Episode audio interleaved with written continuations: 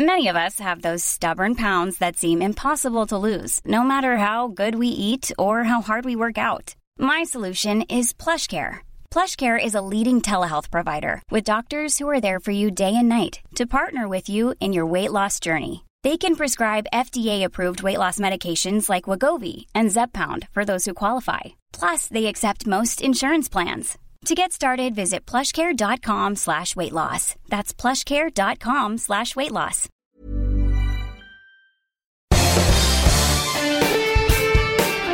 Esto es Me lo dijo Adela con Adela Micha por Heraldo Radio.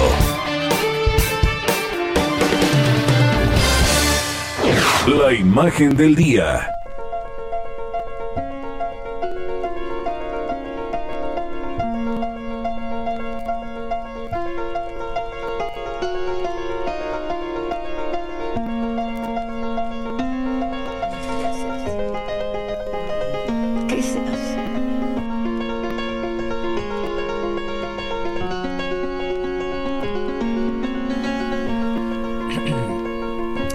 Pues sí, desde que el mundo supimos de la existencia de un nuevo virus, el SARS-CoV-2, comenzó la carrera contra el tiempo en la búsqueda de una vacuna para intentar detener su avance por todo el planeta.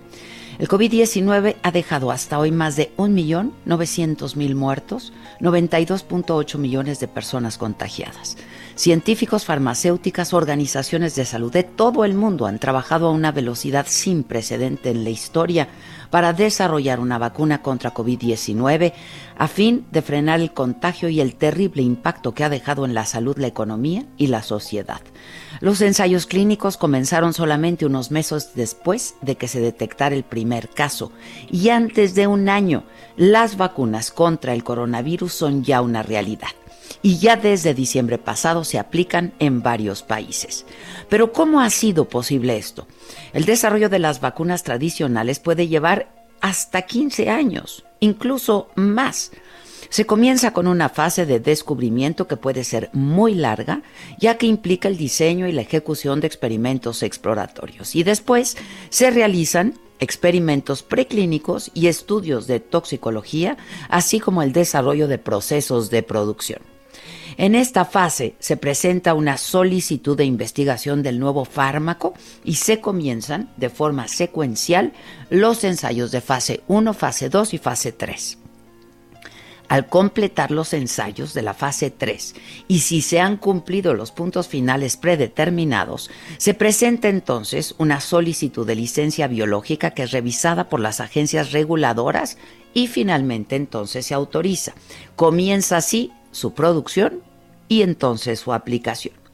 La pandemia ha obligado a trabajar contra reloj, sin omitir ninguno de los pasos que aseguran la eficacia, la calidad y la seguridad.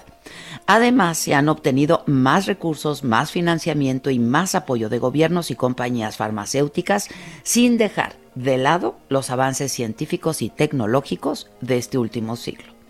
El proceso temporal acelerado que se ha seguido en el desarrollo de vacunas para el SARS-CoV-2 se debe a que, entre otras cosas, debido a los conocimientos obtenidos previamente en el desarrollo inicial de las vacunas para el SARS-CoV y el MERS-CoV, se omitió la fase de descubrimiento. Se adaptaron los procesos existentes y se iniciaron los ensayos de fase 1 y fase 2 casi de manera simultánea. Los ensayos de fase 3 comenzaron después de analizar los resultados de las fases anteriores, mientras se mantenían etapas de ensayos clínicos en paralelo. Comenzó la producción a gran escala de varias vacunas que han sido valoradas de manera continua por las principales agencias sanitarias del mundo, incluso antes de que se presente una solicitud formal para acelerar la evaluación y decidir si se autorizan o no durante una emergencia de salud pública. Hoy se están aplicando, además de Pfizer, la de AstraZeneca y Oxford y la de Moderna, que alcanzan una eficacia del 95%. Rusia utiliza desde diciembre la Sputnik 5, que llega al 91%, y en China, la farmacéutica estatal Sinopharm y el Instituto de Productos Biológicos de Pekín desarrollaron una vacuna con una efectividad del 79%. Pero desde junio pasado el Instituto Científico Militar y la empresa CanSino Biologics crearon otra que se probó en el ejército chino. Y aunque las vacunas están aquí, la Organización Mundial de la Salud advirtió que no garantizan la erradicación del virus SARS-CoV-2. Sin duda, queda un largo camino por recorrer para que el COVID-19 deje de ser un virus mortal y sea solamente una especie de gripa. Parece un sueño lejano, pero así parecía la vacuna y hoy, hoy ya está aquí.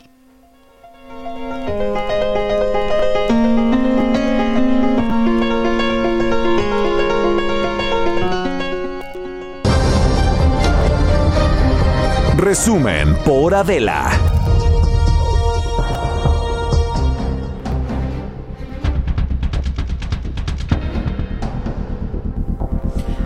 Hola, ¿qué tal? Muy buen día. Los saludamos con muchísimo gusto. Hoy que, pues ya es viernes, es 15, quincena, para bien y para mal.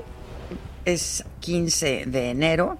Y pues sobre todo estamos contentos de poder estar con todos ustedes como lo hacemos cada día, de lunes a viernes a partir de las 10 de la mañana y hasta el mediodía a través del Heraldo Radio. Esto es Me lo dijo Adela. Yo soy Adela Micha y eh, nos puede seguir también por Facebook, ya estamos, y por YouTube también, en la plataforma, en este caso, de la saga también, como todos los días. Y bueno, hoy la gran nota, eh, y la que está en todas las primeras planas de todos los periódicos, es que la Fiscalía General de la República ayer por la noche determinó no ejercer acción penal contra el general Salvador Cienfuegos ex secretario de la Defensa Nacional, al considerar que nunca tuvo relación con miembros de alguna organización delictiva. Antes, la DEA había acusado a Cienfuegos de tener nexos con el cartel de los Beltrán Leiva. El 15 de octubre del 2020, el ex secretario de la Sedena fue detenido en California por supuestos delitos contra la salud y lavado de dinero. Hoy, por supuesto que también fue la nota en la mañanera y el presidente López Obrador dijo que su gobierno respalda la, la decisión perdón, de la Fiscalía e indicó pues que no hubo pruebas suficientes para procesar a Cienfuegos. Un asunto que le correspondió básicamente a la Fiscalía resolver, pero de una o de otra manera tiene que ver con el gobierno que represento es una decisión que toma la Fiscalía, pero que el gobierno que represento secunda, eh, es decir, avala, respalda, porque nosotros sostenemos que debe de terminarse la impunidad.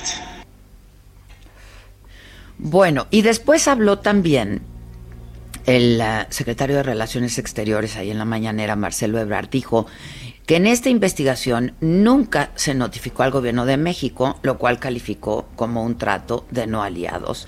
Dijo que habló con el fiscal general de Estados Unidos, con William Barr, con quien acordó entregar todo el expediente una vez obtenido estos documentos. Marcelo Ebrard pidió a la fiscalía una investigación, la fiscalía no encontró elementos suficientes y prueba alguna tampoco de las acusaciones hechas por la DEA. Además, se informó que la Fiscalía llamó a comparecer al ex titular de la Sedena. Así lo explicó el canciller. Pedí una llamada con el fiscal general de los Estados Unidos, tuve una reunión con el embajador de los Estados Unidos en México, se envió nota diplomática, en síntesis, en esencia, para decir, manifestamos nuestra inconformidad porque una operación de esta naturaleza se haya llevado a cabo sin conocimiento de las autoridades mexicanas, dada la relevancia de la persona sujeta a esta aprehensión, había sido el secretario de la Defensa Nacional.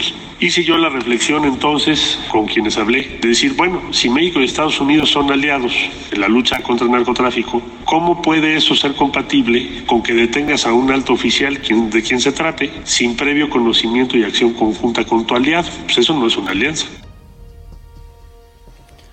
Bueno, dijo también eh, el canciller que en las próximas horas, esto a petición del presidente de la República, se va a publicar el expediente completo, porque, dijo, este es un gobierno transparente y aquí no ocultamos nada. Voy con Diana Martínez. ¿Tienes más detalles de este caso? Diana, ¿cómo te va? Buen día. Adela, ¿cómo estás? Buenos días. Pues creo que muchos sorprendidos con la decisión de la Fiscalía General de la República. Después de una investigación express, finalmente la Fiscalía determinó no acusar al exsecretario de la Defensa Nacional, Salvador Cienfuegos, tras concluir que el exfuncionario no tiene vínculos con la delincuencia organizada. De acuerdo con, con la Fiscalía, pues eh, Salvador Cienfuegos eh, nunca se reunió con integrantes del cártel H2, no sostuvo comunicación con ellos, ni los protegió. Tampoco se encontró alguna prueba eh, de que haya utilizado algún medio electrónico o hubiera dado una orden para favorecer a esta organización delictiva. La, la, Fiscalía en esta investigación, Adela, este, investigó la situación patrimonial de, Cienfuegos, sus obligaciones fiscales, no encontró dato alguno de algún ingreso ilegal o, o algún incremento de su patrimonio fuera de lo normal, eh, según las percepciones que tuvo como, como servidor público. Entre las, las pruebas que revisó la Fiscalía están las supuestas comunicaciones entre el exfuncionario e integrantes del cártel H2, pues recordarás que por lo menos las autoridades de Estados Unidos señalaron que tenían una investigación sólida y sobre todo por estas comunicaciones que ellos encontraron entre Cienfuegos e integrantes de, de este cártel, Adela. Bueno, eh, pues sí, ha sorprendido todo, como se, como desde el momento de la detención hasta el anuncio ayer por la noche, ¿no? Sí, sobre todo el momento en el que lo hicieron, ¿no? Así es, así es. Bueno, Diana, pues vamos a estar, vamos a estar muy atentos. Te agradezco mucho y sobre este caso también vamos a hablar en unos minutos más con un colega eh, periodista y un hombre, eh, pues que ha seguido estos temas y ha investigado mucho de estos temas, eh, que es Jorge Fernández y vamos a hablar con él eh, dentro de unos minutos más. De hecho, hablábamos con él del tema hace que sería un, par de meses, fue en noviembre, me decías.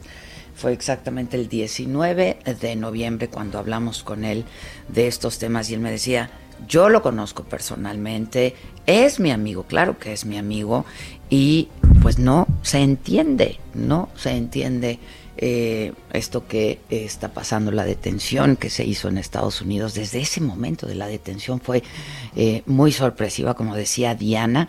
Él viajó a Estados Unidos con su familia, con sus hijos, y en el aeropuerto ahí lo detuvieron. Ya lo tengo, es Jorge Fernández. Jorge querido, ¿cómo estás? Feliz año, buenos días. Feliz año, Adela, un placer como siempre. Igualmente, ¿cómo estás? Muy bien, afortunadamente. Qué bueno, me da En estos tiempos tan convulsos, estar bien es una maravilla. estar es una maravilla. Estar es una maravilla. De verdad que si no fuera eh, tan trágico sería cómico todo lo que pasa, ¿no? La verdad es que... Pero bueno. Tiempos asiagos que hemos estado viviendo, Jorge, querido. Oye, este, pues le, le decía al auditorio, tú y yo hablamos de este tema del general Cienfuegos, que hoy es primera plana, ocho columnas en todos los periódicos en noviembre. Tú me decías, pues es mi amigo, lo conozco y no lo entiendo.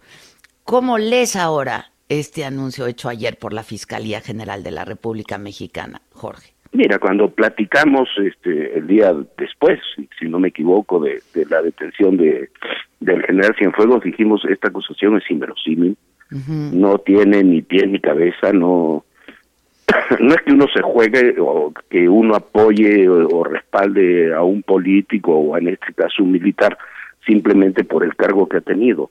Pero en este caso era evidente que el general no, no podía haber cometido esos delitos, simplemente por lógica común. Eh, si uno ve la declaración de la Fiscalía de anoche, la tiene que cruzar con la declaración que hizo el embajador Landó en la tarde en la mañana, tarde, cuando dice que fue regresado, había sido regresado al Cienfuegos sin, sin, sin ninguna condición, y en una parte dice, y le preguntan, bueno, ¿y por qué lo regresaron? Y dice, es que el fiscal William Barr eh, leyó eh, las acusaciones y decidió que se lo regresara. Traducido al español, eso lo que quiere decir es que el fiscal tampoco sabía cuando fue detenido, cuando se hizo toda esta operación y que cuando revisaron también allá las acusaciones vieron que no tenían ningún sustento, que por eso fue regresado. Si no, lo, lo, hemos platicado también, si no, eh, Estados Unidos no, no libera a sea quien sea que tuviera cargos serios, que la administración de Estados Unidos tuviera cargos serios, no lo hubiera liberado, a quien fuera. Eh, en este caso lo que sucede es que los cargos eran inverosímiles. Cuando uno lee los cargos, cuando uno lee los, las acusaciones que se hacían, no tenían sentido. Un secretario de la defensa con lo dijimos con un grupo de narcotraficantes de cuarta, de cuarta hablando por de cuarta hablando por teléfono no este con con cosas que no hace un secretario de la defensa como ponerles hay una parte de la acusación dice que había acordado con ellos ponerle barcos pero bueno alguien tiene que informar que los barcos no los maneja la la defensa nacional sino la marina sí sí sí. Pero entonces me parece que es me parece que en medio de todas las cosas que estamos viviendo es un, mínimo acto de justicia y además un mínimo acto de justicia quizás con la institución a la que se le han cargado eh, mayor cantidad de responsabilidades en este sexenio, algunas incluso me parece excesivas, pero eh, no si no se entiende cómo funciona el ejército, no se entiende tampoco la forma en que iba a reaccionar el ejército si se hubiera mantenido esa acusación. Pero dime algo, Jorge, entonces de entrada, la de, ¿cómo se aventuran a esta detención si no tienen las pruebas suficientes? Porque, a ver, eh, hay un documental que está ahora en Netflix sobre Netflix o en Amazon, una de, de, streaming de, de, del, del caso Camarena, ¿no? Que se llama El último espía o algo así.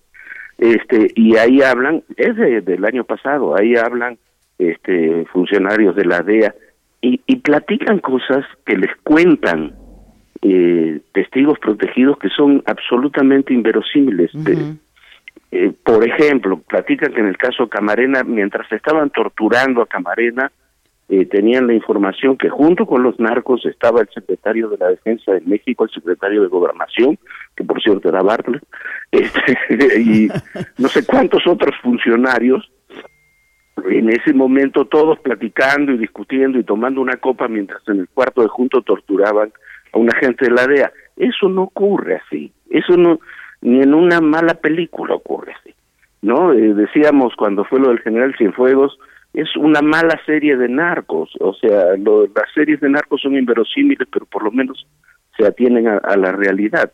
Y eso es un poco lo que pasa. Y la DEA, mira, yo no estoy a favor, no no me gusta el reglamento este que que se que salió ayer, que se publicó ayer. Justo te quería preguntar. De agentes, pero eh, tiene su lógica en el sentido de decir, bueno, oye, volvamos a a repartir las cartas, ¿no? Este, este juego ya no se puede hacer porque lo que ocurrió durante la administración Trump, lo dicen varios amigos que, que trabajan en áreas de seguridad en Estados Unidos, es que Trump soltó todo eso con su desconfianza en los organismos de seguridad y de inteligencia, eh, soltó todo y cada, cada área de inteligencia trabajó a su leal saber y entender, dando golpes y cosas, eh, que no que no se coordinaban con la Casa Blanca o con el fiscal general.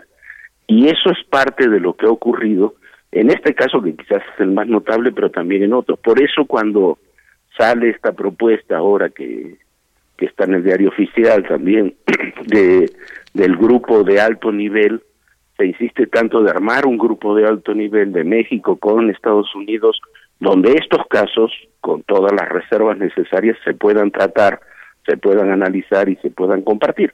Más allá de lo de la ley de seguridad, eso de que las embajadas van a dar informes mensuales sobre lo que descubrieron y ven que me parece imposible que se cumpla.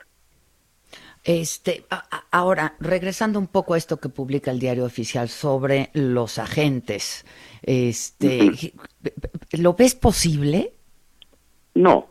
Pues, pues es que.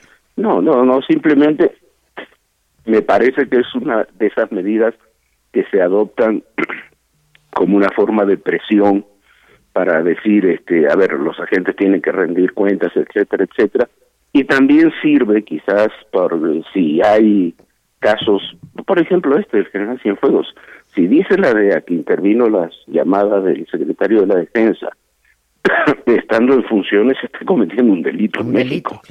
No, entonces el reglamento me parece que sirve eh, sirve para esas cosas. Si, si, si detectas excesos que son este, notables y que son violatorios de la ley, también tú puedes actuar porque se está violando la ley. Pero imagínate que, no sé, voy a, es, es un, un absurdo, ¿eh? Pero llega de visita el director de la DEA y entonces tú lo detienes por haber intervenido llamadas telefónicas, haber permitido eh, o sea, entraríamos en ese. En pero es ilegal igual, claro. Pero sirve para eso. Claro, claro. ¿No? Este, ahora, el hecho de que eh, hoy se informara que se publicaría, se haría público el expediente completo, este, ¿qué opinas de esto? Mira, yo creo que a mí esas cosas no me gustan, me parece que son mucho más propaganda que, información. Eh, el expediente completo, bueno, este, se puede, puede tener a disposición el expediente, pero se supone que se presentaron los documentos, que la fiscalía eh, evaluó, ya lo evaluó, que la fiscalía exoneró al general. Eh, si tú pones este el expediente completo a disposición del público, alguien va a leer en una línea que lo que envió la DEA dice que el general o Juan Pérez, quien sea, este, se reunió con los narcotraficantes en tal esquina y eso es lo que va a quedar un poco para la opinión pública. Eh, me parece, yo no lo haría. Ya. Yo no lo haría, en todo caso lo abriría para interesados, como se abren ciertos archivos y ciertas cosas, pero no para hacer un festín en los periódicos que, y en los medios que me parece que, que no es la línea adecuada para llevar. Ya que se habla de transparencia ahora, ¿no? Este, este gobierno es transparente y no oculta absolutamente nada. No, no. ¿Para qué, para qué queremos el INAI? ¿No? Exacto, exacto. ¿Para qué? ¿Para qué? Oye, Jorge, este, ahora también mucho se ha hablado ahora en estas últimas horas de cómo esto va a afectar o cómo va a impactar, si, si, si, podemos decirlo así, la relación de México con el nuevo gobierno de Estados Unidos. Una, un, algo, ¿Algo más que pudiera agregarse a esto? No, yo mira, yo creo que, que la relación está dañada con el nuevo gobierno. Creo que se van a hacer, me imagino, no creo, me imagino que se harán todos los esfuerzos posibles para, para mantener una, una buena relación. Cuando uno ve los números de comercio, ve los números de los paisanos, de las remesas, este, dice, bueno, no, no te puedes dar el lujo simplemente de no tener una buena relación. Pero creo que la relación va a ser muy diferente. Por ejemplo, eh, operaciones como esta del general Cienfuegos en un gobierno de Biden, donde es un gobierno institucional y donde las cosas se trabajan de verdad, no como con Donald Trump, eh, hubiera sido inconcebible, ¿no? Eh, no hubiera podido pasar, salvo que hubiera denuncias y, información realmente muy dura eh, respecto al general. yo creo que van a tener que cambiar la forma de, decir las cosas, de comunicar las cosas. Eso al presidente López Obrador le gustaba mucho lo de Trump porque hablaban entre ellos solos, no había vías institucionales, como le gusta al presidente, la verdad, a los dos le gusta lo mismo, que no haya vías institucionales, que ellos hablan, hablan, se ponen de acuerdo. Ayer me decían que el tema de las vacunas lo habían arreglado ellos, hablando directamente, las la vacunas de Pfizer. Eh, puede ser, pero esa no es una vía buena para, para un gobierno, más cuando un gobierno tan centralizado, con, con tantos problemas, eh, tiene que haberse, eso se tiene que hacer por instituciones. A mí lo de esto del grupo de alto nivel es una idea que me gusta porque es darle una suerte de vuelta de tuerca a lo que se hizo ya con Iniciativa Mérida. La diferencia que Iniciativa Mérida se hacía por bloques, ¿no? de, de áreas, de este, la Marina unas cosas, el Ejército otras cosas, etcétera, con, con sus contrapartes de Estados Unidos, que después se llevó a una exageración, me parece. Había demasiados canales. Pero esto me parece una buena iniciativa para poner un, grupo claro que trabaje eh, en, buen nivel con, con sus contrapartes de los Estados Unidos y, bueno, ahí se puede cotejar toda la información. Oye, no quiero que nos corten. Eh, a propósito de esto, y si me aguantas unos minutitos del corte, eh, las declaraciones que hizo el embajador de Estados Unidos en México. Sí, sí. El día de ayer, ¿te parece? Vamos a hacer una pausa rapidísimo y volvemos contigo, Jorge, Jorge Fernández. Muchas gracias, no te me vayas. Volvemos. Gracias, Jorge, gracias.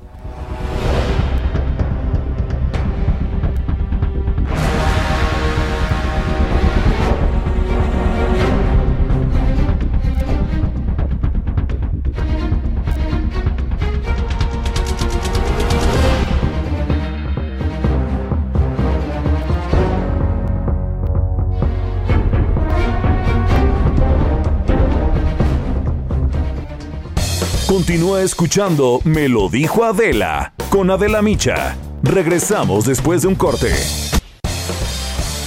Regresamos con más de Me lo dijo Adela por Heraldo Radio. Muy buenos días, amigas de Me lo dijo Adela, qué gusto estar con ustedes en este espacio. Y bueno, pues Pau Sasso nos va a hablar de un tratamiento antiarrugas. ¿A quién no le gustaría verse 10 años menos? No estoy exagerando. Adelante, Pau. Ay, así es, mi moni, todos queremos rejuvenecer, pero aquí lo importante es rejuvenecer de adentro hacia afuera, no solo vernos brutales, sino sentirnos increíbles. Y yo los invito a que marquen al 800 mil, porque si marcan en este momento se van a llevar el kit de rejuvenecer celularmente, Moni. Esto es una belleza porque es una potente bomba de antioxidantes que nos va a hacer lucir y sentirnos brutal. Así que marque en este momento al 800 2305 mil, porque si usted marca en este momento, marca ahorita, se lo vamos a regalar, mi Moni. Es rapidísima la llamada. Se va a llevar este kit, solamente tiene que pagar los gastos de manejo y envío. ¿Y qué va a recuperar? Va a recuperar la energía, la salud y ahorita que tenemos que estar cuidados al 100%. Así que Llame en este momento al 800 mil si usted quiere verse y lucir como una quinceañera, si quiere ser forever young como mi money o no. Sí, yo ya me veo tres años menos. excelente. Claro que sí, Moni. Marquen porque usted, si compra este tratamiento, se puede ver hasta 10 años más joven. Eso es una belleza. Muy bien, pues a marcar en este momento, amigos, no pierdan la oportunidad y digan que lo escucharon aquí en este programa porque es oferta única para los amigos de Me lo dijo Adela. Pau, muchísimas gracias. De nueva cuenta el número. 800 mil. A marcar. Gracias, Pau. Gracias a ti, mi Moni. Regresamos. En Me lo dijo Adela, nos interesan tus comentarios. Escríbenos al 5521 537126.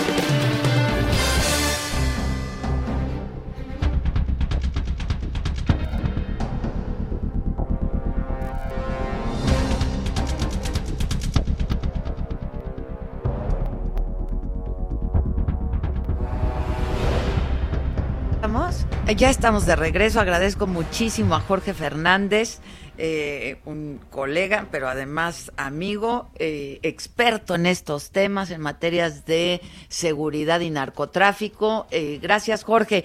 Yo te, te, pedí que me esperaras unos minutos el corte porque, pues creo que un comentario tuyo sobre las declaraciones hechas ayer sobre el todavía embajador de Estados Unidos en México, pues sobre el paso de las armas y sobre el general Cienfuegos también. Mira, del general Cienfuegos lo, ¿Me escuchas, Jorge? Sí, ah. sí, ¿me escuchas? Sí, perfectamente. Sobre lo del general Cienfuegos lo comentamos hace unos minutos. Gracias. Cuando él dice que, que el fiscal Barr, luego de, de revisar el expediente, fue el que decidió que se enviara eh, a Cienfuegos a regresar a México. Yo insisto, me parece que esa fue una decisión operada por la DEA sin, sin haberlo pensado o consultado demasiado con, incluso con la Casa Blanca, con cómo operan a veces estas agencias, ¿no? Y en este caso con el fiscal. Pero es muy interesante lo que dice el embajador, eh, que fue un embajador, hay que decirlo, se va el día 20 y ha anunciado que se va la próxima semana, muy empático con México, a diferencia de, de lo que fue su presidente, pero un, nuevo embajador que se movió bien en México. Él dice que en, reiteradas ocasiones eh, se le ofreció a México tanto extraditar de los Estados Unidos hacia México a traficantes de armas que le habían vendido armas a, los narcos, a las organizaciones criminales, como eh, ofrecerle equipo no intrusivos, scanners, ¿no? Para tratar de detectar las armas este, que entraban a México y que eh, las dos cosas fueron rechazadas en los últimos años. Me parece que, son dos cosas que se tendrían que, asumir. Eso no va a solucionar el tema del tráfico de armas. El tema del tráfico de armas es regresar a la a la norma que, había puesto Bill Clinton y que se quitó en 2004 en el gobierno de, de Bush de eh, prohibir la venta de armas de asalto. Simplemente ese es el punto. Mientras tú no prohíbas la venta de armas de asalto, todo lo demás eh, se puede poner equipo no intrusivo, escáneres, se puede hacer inteligencia, se puede hacer muchas cosas, pero no se va no se va a poder detener la, la enorme cantidad de armas que llegan a los narcotraficantes, a distintos grupos criminales, porque la oferta es ilimitada y no importa si si cae un cargamento con 100 armas, porque van a llegar mil. Este, ese, ese es el problema de fondo. Yo me imagino que sobre eso querrá discutir la administración, pero es un tema muy delicado de política interna de los Estados Unidos que imagino que Biden debe compartir, pero que no es tan fácil de implementar. ¿no? Ya. Este, finalmente te pregunto, y porque te leía esta mañana tu, tu colaboración de, en el periódico el día de hoy sobre pues la pareja sentimental del subsecretario López Gatel, que finalmente, pues lo que haga con sus sentimientos no nos importa, ¿no? Claro. Este, eh, si es que los tiene. Pero, este, pues sí, sobre quién es este personaje, ¿no, Jorge? Mira, como tú dices, la vida personal de López Gatel, pues López Gatel a mí no me interesa lo más mínimo, pero eh, esta esta muchacha, esta mujer eh, que, que, aparece como su pareja, que la acompaña en Cipolite, que ha aparecido en varios otros lados, lo interesante es que era, fue, trabaja ahora en la SEP, pero fue la coordinadora de, de una consultora que se llama Neurona en Bolivia, es una consultora grande con sede en México, que tuvo mucha participación muy importante en el, en el gobierno de Evo Morales, que participó también en las distintas campañas electorales en, en Argentina, en Venezuela, en otros países, y también en la última campaña electoral, bueno, estuvo en las de Morena, la de 15 y 18, le manejó redes a Morena, eh, y en la última campaña electoral en España, con el grupo Unidas Podemos, que son grupos de, de, corte chavista, la verdad, este, con, los que ha trabajado. Y en España hay toda una demanda eh, legal, jurídica en, en, Bolivia muy grande que uno podrá decir, bueno, está relacionado también con la caída de Evo Morales. Pero en el caso de España son por manejos ilícitos y es por un millón trescientos mil dólares que ellos están acusando de lavado de dinero, de manejo con empresas fantasmas en México y eso aquí no lo hemos tratado, pero en España es un pequeño escándalo porque involucra directamente a Pablo Iglesias, el líder de Unidas Podemos, que es el vicepresidente de España, de, vicepresidente de España, uno de los vicepresidentes del gobierno español. Entonces, eh, eso es lo que nos interesó y lo que hace interesante a, Rebeca Peralta, no porque sea novia de precisamente o pareja o amiga del señor López Gatel, bueno, pues muy interesante como siempre platicar contigo, Jorge. Te mando, te mando un abrazo y pues mañana como siempre te leeré con mucho interés y con mucha atención. Gracias, Jorge. Un, gran abrazo, un gran abrazo a ti y a todos los amigos de la auditorio. Muchas gracias, gracias siempre. Es Jorge Fernández que, pues sí, como le entiende a estos, a estos temas, la, la verdad. ¿Qué quieres que haga?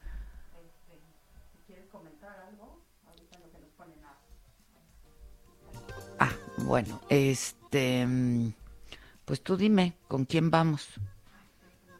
Es que esto de lo que hablábamos con Jorge Fernández sobre lo que publicó el diario oficial el día de ayer son los lineamientos del Consejo de Seguridad que va a regular la participación de agentes extranjeros en México.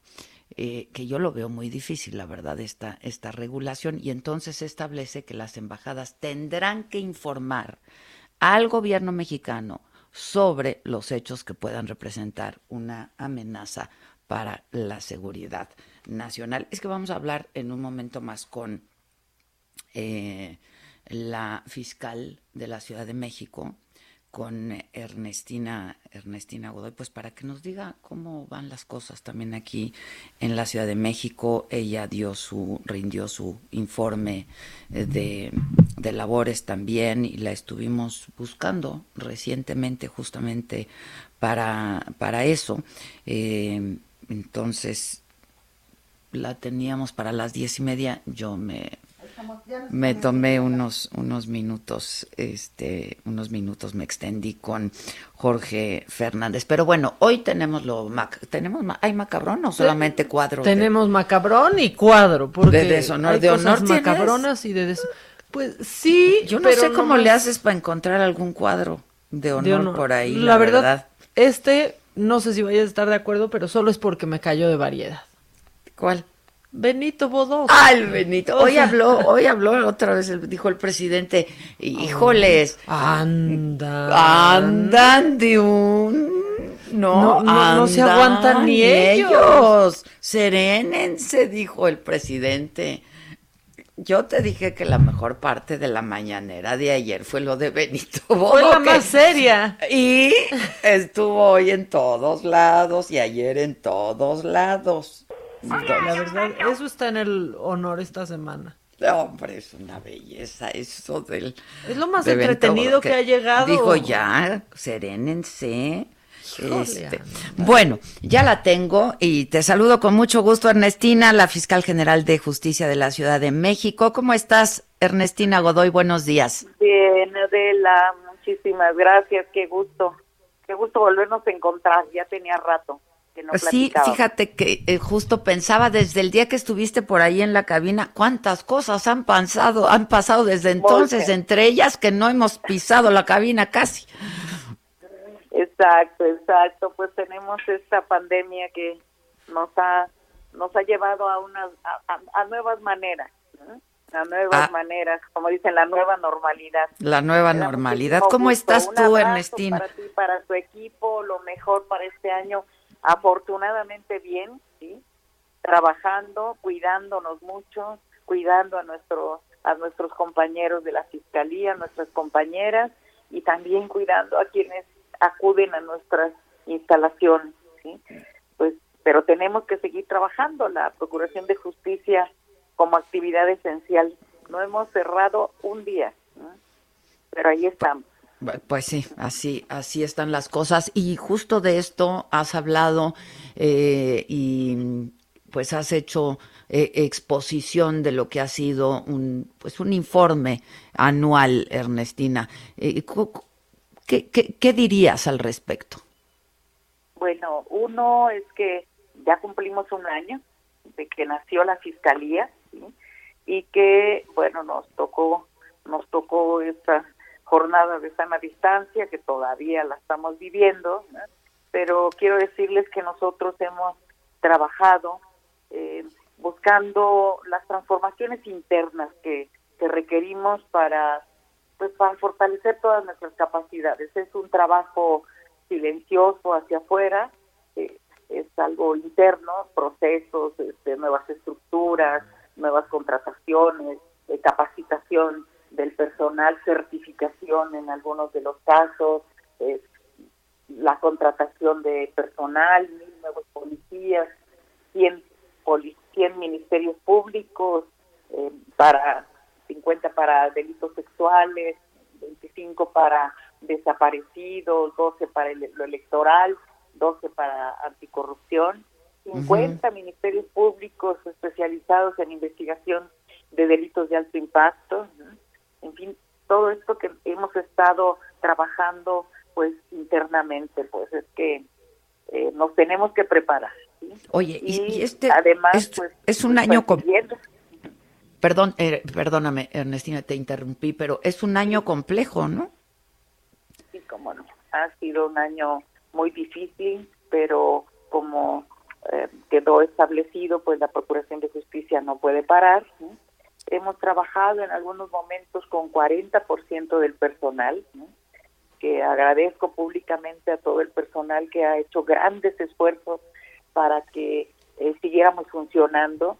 Ahora tengo cerradas algunas eh, coordinaciones territoriales, algunas agencias de algunas alcaldías, pero eh, atendemos en, las siguientes, pusimos nuestra fuerza en determinadas coordinaciones, buscando atender, atender realmente eh, pues todo este tema que tiene que ver con la seguridad, con, con la paz, con la tranquilidad de los ciudadanos de, pues, de esta ciudad.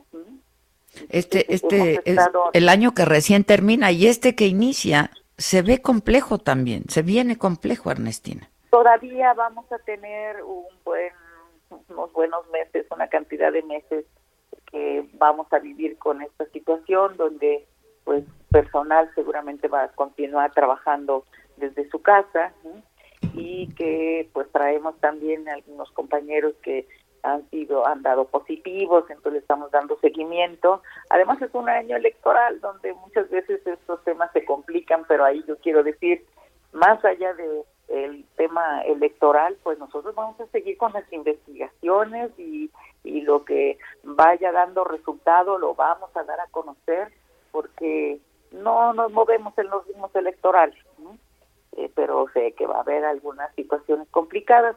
Además, pues bueno, tenemos dos nuevas fiscalías que nos nombró el Congreso por mandato constitucional, que es la Fiscalía Anticorrupción y la Fiscalía de Delitos Electorales. Es la primera vez en la Ciudad de México tenemos una fiscalía especializada en la investigación de delitos electorales. Y además resultado de, de todo un proceso que siguieron tanto el Consejo Judicial Ciudadano, que fue también nombrado por el, por el Congreso, que son ciudadanos que hicieron todo eh, las entrevistas, la convocatoria, las entrevistas y la selección, y luego el Congreso, pero ahí tenemos un enorme reto y además eh, en mi caso yo vengo de la lucha por la democracia electoral, hicimos muchísimo allá por hace algunos años por ciudadanizar los órganos electorales, porque hubiera claramente definido qué acciones son delitos, ¿no? Que ahora pues nos toca, nos toca realmente eh, comprobar con mucho profesionalismo que, que pueden ser sancionadas, que esas conductas ya definidas como delitos pueden ser realmente sancionadas y pues esto buscando que se respete la voluntad popular, que no haya ya esos vicios, queremos elecciones limpias, elecciones eh, que que realmente sean muy legítimas. Y, esta fiscalía va eh, tiene un gran reto en ese sentido. Déjame hacerte dos preguntas. Ernestina, usando de que ya estás aquí con nosotros, eh, en aquella ocasión que estuviste en la cabina hablamos también de eh, pues los delitos cometidos contra las mujeres. y a mí me gustaría que hablaras de esto y pues el tema coyuntural que es la investigación de lo ocurrido en el metro. Sí. Solo comentarles que para esta, esta administración, de esta fiscalía, eh, la, investigación de los delitos de género son prioritarios. A todo le damos importancia, pero el tema de la atención a la violencia contra las mujeres nos parece de, de, de una importancia realmente, no solamente en la ciudad, sino nacional, ¿no? Tenemos que buscar acabar con esa, pues este lastre que, que traemos con, contra las mujeres, esa, esa violencia. Y una de las cosas que, que hicimos es que creamos una coordinación, una, lo que antes eran las subprocuradurías, una coordinación de investigación de delitos de género y atención a víctimas ahí tenemos la, la Fiscalía de Feminicidios que pusimos en funcionamiento, pues ya vamos a tener un año, pues, no sé, que en marzo, abril, con un proceso también de selección de la titular abierto en convocatoria a quienes quisieran y una un proceso público que llevó a la designación de la titular, una abogada que viene de, de sociedad civil, de la sociedad civil que era abogada de de víctimas y que se ha fortalecido mucho el trabajo de esta de esta fiscalía eh, creamos las ahí en esa fiscalía la unidad especializada en transfeminicidios, por ejemplo, para el tema de las mujeres transexuales que son víctimas de este eh, atroz delito, es importantísimo para nosotros. También un, un tema que tenemos mujeres que han sido víctimas de feminicidio que no están identificadas. Hemos hecho una unidad que ha permitido ahora, eh, llevamos ya 11 mujeres que han sido identificadas por este trabajo profesional y muy, muy serio, eh, que no solamente involucra a abogados, ¿no? O abogadas, sino también eh, antropólogos sociales, trabajadores sociales, dándole una especial atención a este delito, que es el delito pues más más fuerte, más que más lastima, que, lastima, sí, muy doloroso, a, sin duda. a las mujeres, a las familias, a las comunidades. Eh, hemos hecho eh, un trabajo para buscar que eh, cuando tenemos indicios rápidamente se hace una investigación rápida y hemos hemos aumentado el número de, de posibles responsables de, los feminicidios, hemos aumentado los que hemos llevado ante eh, los tribunales. Entonces, bueno, pues en, este tema y el fortalecimiento de la de la Fiscalía de Delitos Sexuales. Ahí hemos creado una unidad especial para la investigación del delito de violación. Eh, en esta fiscalía, pues es el delito también que, que más que más afecta, nos destruye como, como este, mujeres. Ernestina, rápidamente, porque no quiero que nos corten. Lo del metro, por favor. Sí, ahí quiero comentarles, como ustedes saben, nosotros como fiscalías tenemos la obligación de realizar el dictamen, un dictamen que es un dictamen donde intervienen varias eh, eh, especialidades, o sea, 10 especialidades, 10 especialistas peritos en criminalística, fotografía forense, evaluación, en instalaciones hidrosanitarias, en química, en incendios y explosiones, en electricidad, que están trabajando, están trabajando pues, en coordinación con, eh, con el metro. Eh, es un tema complicado porque son transformadores muy grandes, de, eh, de un poco de trabajo desmontarlos y que está el trabajo en curso, no tenemos todavía una Pero ¿qué, ¿qué sí nos puedes adelantar, Ernestina? ¿Qué sí nos puedes adelantar sobre esto? ¿Esto eh, se, origina por uno de los transformadores que explota o...? Estamos, estamos ubicando el, el, foco del incendio y el posible origen. Eh, mm. Estamos analizando los temas principalmente de los transformadores, pero estamos ubicando el foco del incendio y el, y el origen se han desmontado los transformadores para que puedan ser analizados eh, en otro lugar, están en unos talleres que ya, ya se trasladaron.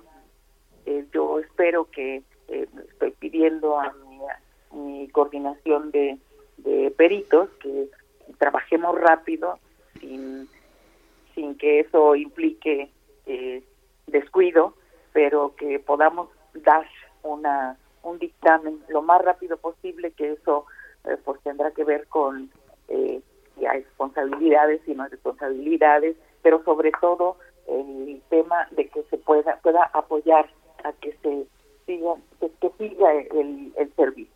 Mm, ya. este... bueno, sé que hay otras empresas que van a hacer eh, dictámenes, pero eh, peritajes, ¿no? la investigación le toca a la fiscalía. Ya.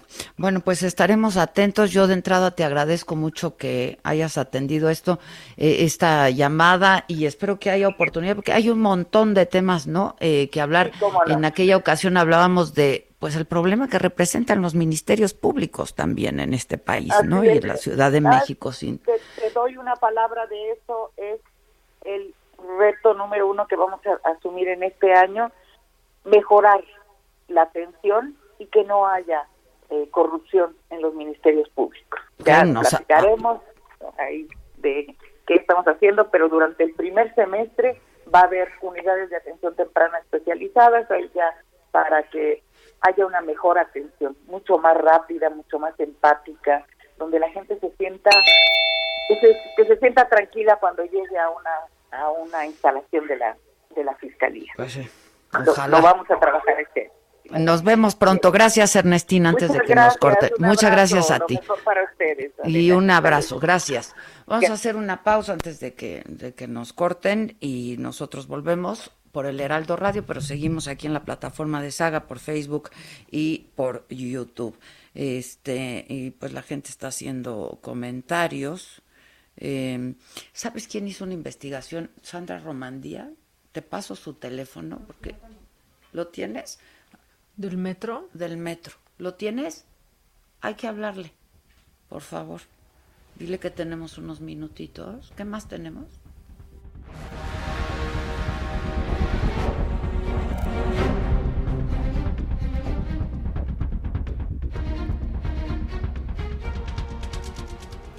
Continúa escuchando Me lo dijo Adela con Adela Micha. Regresamos después de un corte.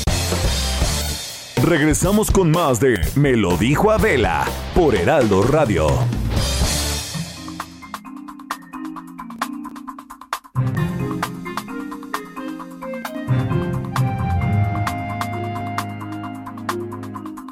Ya estamos de regreso y sí tengo a una compañera y amiga además. Eh, Sandra Romandía hizo una investigación sobre esto que pasó en el metro y que ha sido publicada eh, pues en varios lugares. Sandrita, ¿cómo estás? Feliz año.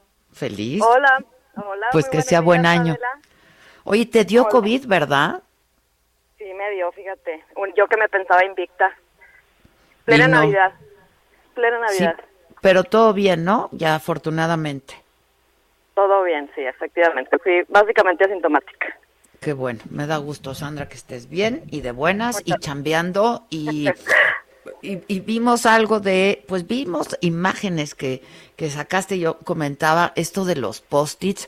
A ver, cuéntanos, ¿no? Eh, lo del metro, la investigación que hiciste. Gracias, Adela. Pues fíjate que, que yo tengo particularmente varios años eh, muy eh, obsesionada, por decirlo de alguna manera, en el tema del metro en la Ciudad de México.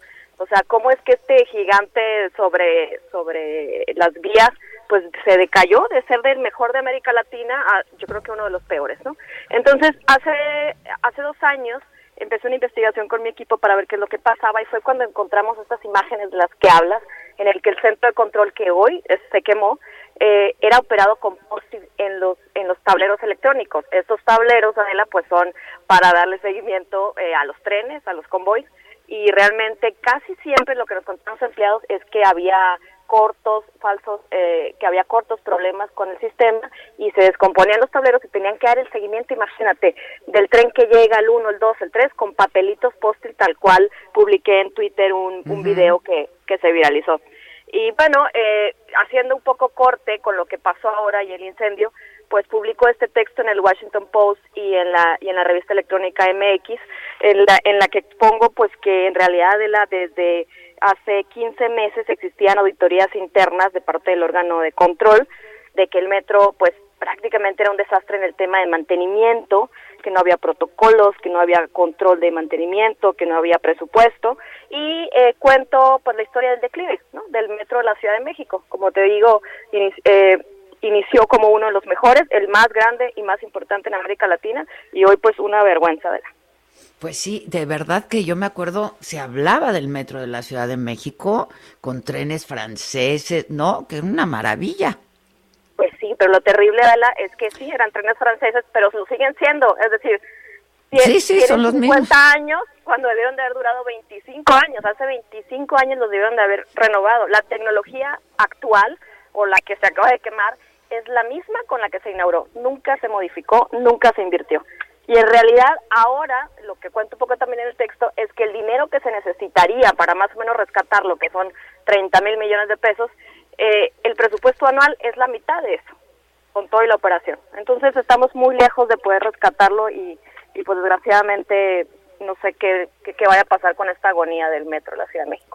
¿Dónde podemos, eh, para la gente que nos escucha, Sandrita, leer todo el artículo y toda tu investigación? Eh, lo pueden encontrar en, Washington Post Opinión en español, lo pueden encontrar en la revista MX, que es m-x.com, y en mis redes sociales, Sandra-Romandía en Twitter. Buenísimo. ¿Me permites que lo suba a la saga también? Por supuesto, adelante, con mucho gusto. Ya estás. Este, muchas gracias y lo vamos a leer. Te mando un abrazo y estemos en contacto, Sandra. Cuídate. Muchas gracias, querida. Gracias, muchas gracias. Bueno, pues vamos al deshonor, manita. Uy, está bueno. Viene. El cuadro de deshonor.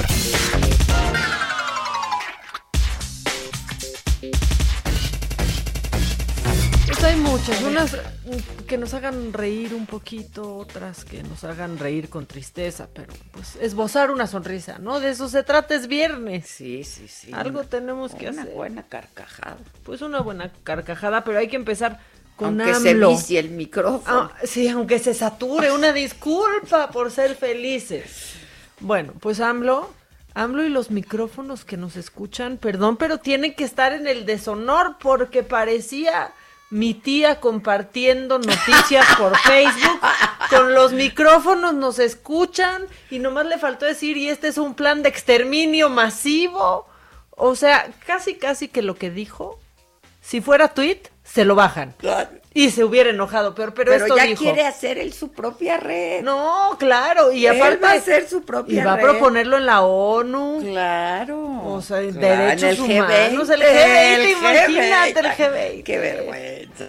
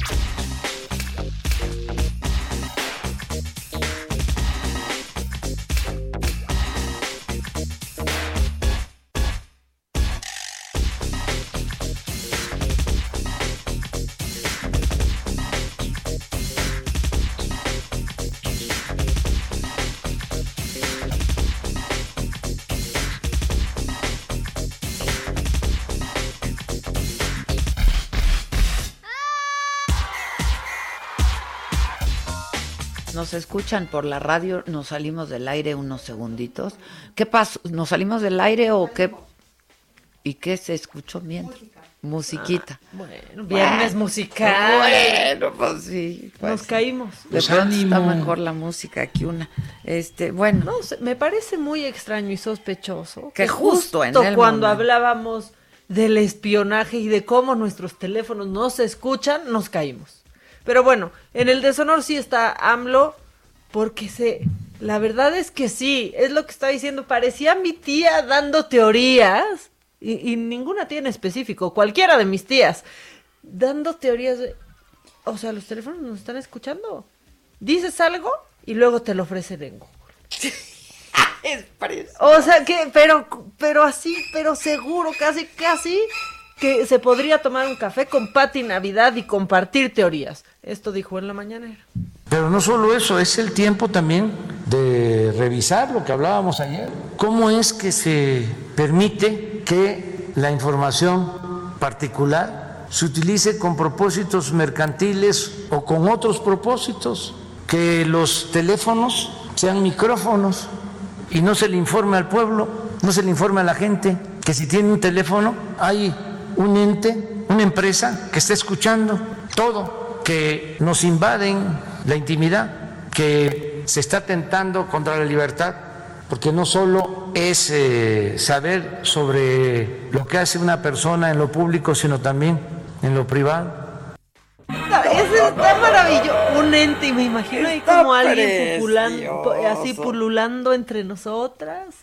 Un ente que nos Pero ¿qué, qué, qué, qué, qué quiere decir? ¿Qué estará pensando? Pero- pero Porque sí aparte- lo cree. Sí, por supuesto. O sea, él está seguro de eso. completamente seguro. O sea, pero aparte, la verdad es que hay que decirlo. ¿El lente serán los algoritmos? Yo creo, ¿no? Esos no son los entiendo, pero seguramente quiso buscar unos zapatos. Y sí, eso sí pasa. y Eso ese es el algoritmo. Buscas en. Google o en una app de digo, compras pues, unos zapatos. los. Abres Instagram Y en ese salen instante te salen esos zapatos. Y muchos otros parecidos. Pero no pasa que estoy aquí contigo platicando de Adela, Oye, fíjate, fíjate, me vecina. quiero comprar vecina. Ay, no, aquí para la cocina una cosa bien padre que viene a Amazon. Y no sale. Y entonces Pues ya me no, no So- pasa. sí, solo sí. Ya googleaste, ya buscaste. Claro. O sea, si empezaste a ver algo y te interesó, si te quedaste más tiempo viéndolo, si le diste like, si generó algo, tu teléfono si mandó información, pero no te está escuchando en automático. ¿Me oyes? ¿Me o- no me está oyendo. Mi teléfono no me está ¡Ey, oyendo. Siri! O sea, a mí Siri ni me pela, creo que la tengo hasta desactivada. Pero ya, y entonces al deshonor se unen todos esos que cerraron su WhatsApp esta semana para que no nos espíen, pero siguen con Instagram y Facebook. Exacto. Oye, dice, dice Renata Luna, Maca, así es, eso sucede. Hablas de lentes y aparece la imagen macanaca. O platicas cerca del teléfono del chayote y entonces aparece la imagen de Adela. Ah, mira, qué, qué bárbara, qué creativa. Vea una mañanera. Exponlo, exponlo ahí en la mañanera. Ah, mira, que no es el algoritmo, me están corrigiendo una disculpa, que se llama el remarketing. Bueno, pues bueno, mira, pues es- pero no es el micrófono que pero se no es activa. el lente ese. No. Aparte, cuando vas a alguna aplicación va a usar tu micrófono o tu cámara, te pide permiso para acceder a tu cámara. Aparte, ¿qué se quejan? Ahí andan todos sacando su app para ver cómo se van a ver de viejitos, Y saben dando todo. más datos que po- por su WhatsApp. Sí. O sea, sinceramente, bueno, pues ahí está en el cuadro del deshonor y va ganando, ¿eh? Por los micrófonos que nos escuchan. Va ganando AMLO. ¿Sí? Sí, va ganando. Va, incluso me atrevo a decir que arrasando. Está como Belinda ganando como siempre en el deshonor. También. O sea, está Oye, ganando. fíjate que estaba yo leyendo la cantidad de personas, millones, que ya están en Telegram. Creció brutalmente Telegram en los últimos días. Pues sí. Sí, se fueron para Por lo del arriba. Ajá. Pero bueno, entonces cierren las demás redes sociales que usan del señor Zuckerberg. Si no, O sea, el Facebook. E Ay, no lo cierren, denle compartir, porque yo, yo tengo una envidia de AMLO que tiene a 70 mil personas. ahí Y espérate, ni un hater le aparece. Puro puntito rojo, mi presidente, ¡Puro! lo amo. No hay ni un hater. No, hoy casi que corazoncitos a Cienfuegos le ponían en el chat.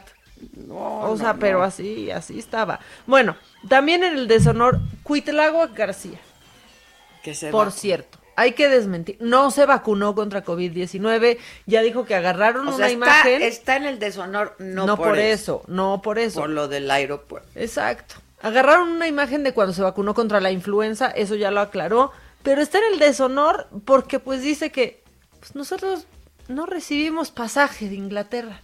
No puede llegar la nueva cepa. Es muy bonito. Hijos, Es escúchenlo ustedes. Pues nosotros no tenemos ningún aeropuerto que reciba pasaje de Inglaterra, entonces no, no tendríamos por qué tener esa eh, preocupación, pero además contra ese, esa cepa y contra todos, las medidas de sana distancia son las que prevalecen. Híjole. Es Está muy- precioso. Es muy precioso. Está precioso. Oye, dice Eric Trillo que sí, sí sale. Si hablas de algo, una marca sale en tu página de YouTube. Una vez en la mesa reñonta, yo creo que quiere decir redonda, de Franco Escamilla hicimos la prueba. A la mesa reñoña hace eso, Franco Escamilla. ¿Qué? Es como un, pro- un, no sé si es programa o algo, pero es la mesa reñoña. Por eso, pero que hicieron eso, hablaron de Maca y aparece Maca. Ay, ya, es que Oh, saben que ya. No. Pero aparte. Solo que le sea, hayas dicho a Siri, Siri, Maca Carriedo. Exacto. Pero aparte, a ver qué. Perdónenme, pero están descubriendo, están descubriendo eso. Las apps que son gratuitas es porque el producto es uno. Claro. O sea, si no estás pagando algo por una app, Tú eres el producto. Claro. A alguien le están ¿Cuántos? cobrando porque tú utilices eso. Entonces ya están descubriendo el Internet. Y están descubriendo las redes sociales. Y lo perversas que son. Ni tan benditas, tal vez. ¿Qué pasó? O sea, ¿qué pasó ¿Qué con las... pasó ¿No con eran la bendición? La bendis. Benditas La bendis. redes sociales. Benditas redes sociales. Bueno, y ya para rematar el deshonor... Tan benditas que ya va a ser la propia suya el gobierno. Exacto. Ya dijo que se la va a pedir al poli o se la va- ya dijo. Pues a ver qué pasa, qué padre. ¿Cómo se llamaría? Díganos cómo se 4T. llamaría. La 4T. La 4T.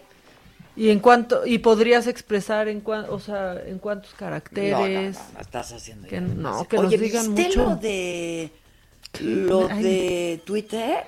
¿Qué de todo? Que bajaron las las bajaron pero así se fueron para abajo sus acciones No, después no, de no. cancelar a Trump. No, no, no, no, no. Ahorita te lo voy a buscar. ¿Cómo se llama el fundador de Twitter? Yo lo entrevisté. Ah, el barbón este. Ajá. Ahora está barbón. Lo que dijo que que era un fracaso de Twitter haber tenido que cancelar. No, dijo que esto es ¿No cuenta?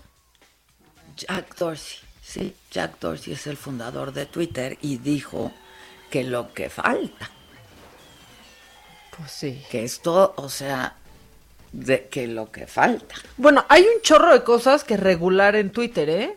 Muchas, muchas. O sea, desde contenido falso hasta, a ver, imágenes pornográficas en Twitter no están censuradas por nada. O sea, yo ya entendí que, que seguir a más de un amigo gay implica que de pronto me va a salir alguna foto de un encuerado porque le dan like y, y salen. Ah, sí. Hay una cantidad de pornografía en Twitter impresionante que, pues sí, ojalá que sí lo que falte. Muchas cosas. Bueno, ya nada más para cerrar con el deshonor, todos los candidatos, los aspirantes de esta semana, todos los que se inscribieron. Ah, la lista. El de- falso pirata a Morena que quiere ser la- aparte la, la rémora de las los- rémoras. De los impresenta, de los subnormales. Sí, Morena, o sea, con Gaby Goldsmith y con el falso pirata, pero los que se elabora- volaron fue este nuevo partido de re- redes sociales progresistas. El de. Con, con, Con Alfredo, con Adame, Alfredo Adame. con el Tinieblas, con. Malillán y Marín.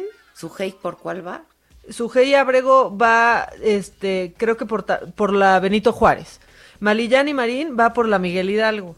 Pero aparte, el Tinieblas y Blue Demon también van. ¿Y pueden ser enmascarados y tener un cargo, ¿No por me ejemplo? pueden poner, por favor, la canción de El santo, el ca- Caverna? Pero sí podrían. O sea, imagínate, gana ya, o sea, todo está bizarro, ya no me sorprendería. Gana el Tinieblas, ¿no? No se ¿Qué- quedará de Tinieblas, porque está ganando el El Tinieblas, Tinieblas. no el señor que y está no vamos atrás a verle la cara Tinieblas. al que está ahí. Pues no, porque está ganando, se está, o sea, se está registrando Tinieblas o se está registrando el señor. No, Tinieblas. Otra cosa súper dudosa. Para mí el Tinieblas era el doctor Morales. El doctor Morales ya se murió. Yo no sé quién es ese señor, Pues Adela. sí. Sí, el doctor Morales. Y decían que era el Tinieblas. Y murió hace unas Oye, semanas. Karen Nauf dice, feliz viernes, preciosas mujeres. Ahí como cosa tuya de la mándale saludos a mi esposo Alex. No sabe español, pero le encanta tu risa. Alex, te mando un beso porque eso, mira, es universal. Ah, y la risa también. Y la risa, pero no me está saliendo ahorita, ¿eh? Ya vi que No me está saliendo. tan difícil.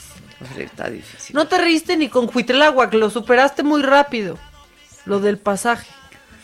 No, bueno, me reí en su momento, pero ahorita ya no me reí. Bueno, Ay, ya, lente oscuro en cuarto Ay, oscuro, no, sigue. ya, ya, ya. Sigue. ¿Qué más? Bueno, entonces, ¿quién va ganando? Pues va arrasando. AMLO. Con Arrasando lo de AMLO. Un mundo nos vigila. Sí, ¿cómo- ¿cómo es posible el que Big te Brother, escuche? el Big Brother. O sea, Por favor. sí, con el 66% El va gran ganando. hermano ¿eh? presidente. Va ganando. 66% va ganando AMLO. Le sigue Cuitláhuac García. Sí, Por la cepa que no puede llegar porque no hay aeropuerto internacional. El falso pirata, su 11%. ¡Va a ganar algo! Ah, sí, su Está 11%, ganando algo. mira. Mira, ya gana Mira, una con encuesta. que se quede ganando eso, ¿eh? No vaya a ser. No, y luego No que vaya a ser. Pluri, así que pasar ahí directo. Sí, sí. Que pase directo. Y eh, pues también toda la gente que se fue de WhatsApp, aunque en el deshonor ya ni alcanzaron nominación. eh, Gustavo Adolfo Infante Adela y, Eso sí, y Lupita Jones. O sea, bueno, y Kiko también se nos olvidó, debería de estar este, en la votación, pero ni aquí gano.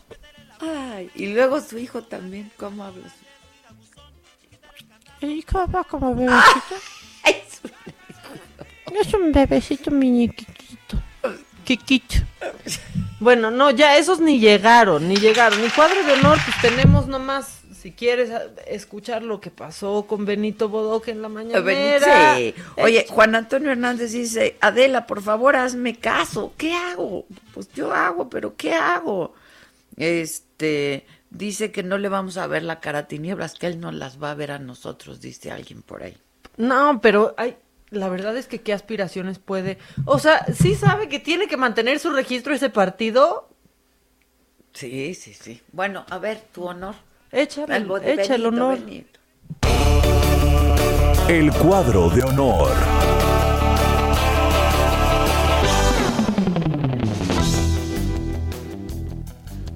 Bueno, porque si ustedes vieron esto y pensaron que era un meme, pensaron que era un deep, un deep fake, lo que sea, no, sí pasó. Y fue lo más serio y lo más importante de la mañanera de ayer. y pues estuvo Benito Hola, Bodoque y así, ¿por qué estuvo? O sea, ayer pedían explicaciones. de, Oigan, pero ¿y por qué se puso? No, no, no se puede explicar, simplemente estuvo. Pues lo recordó. Y ya, ¿por qué se acordó de él? Pues porque sí, quiso, exacto, o sea, no, no pidan explicaciones, solo disfruten el viaje. Escuchen. A ver si se puede. Y ojalá y esté bien su esposa.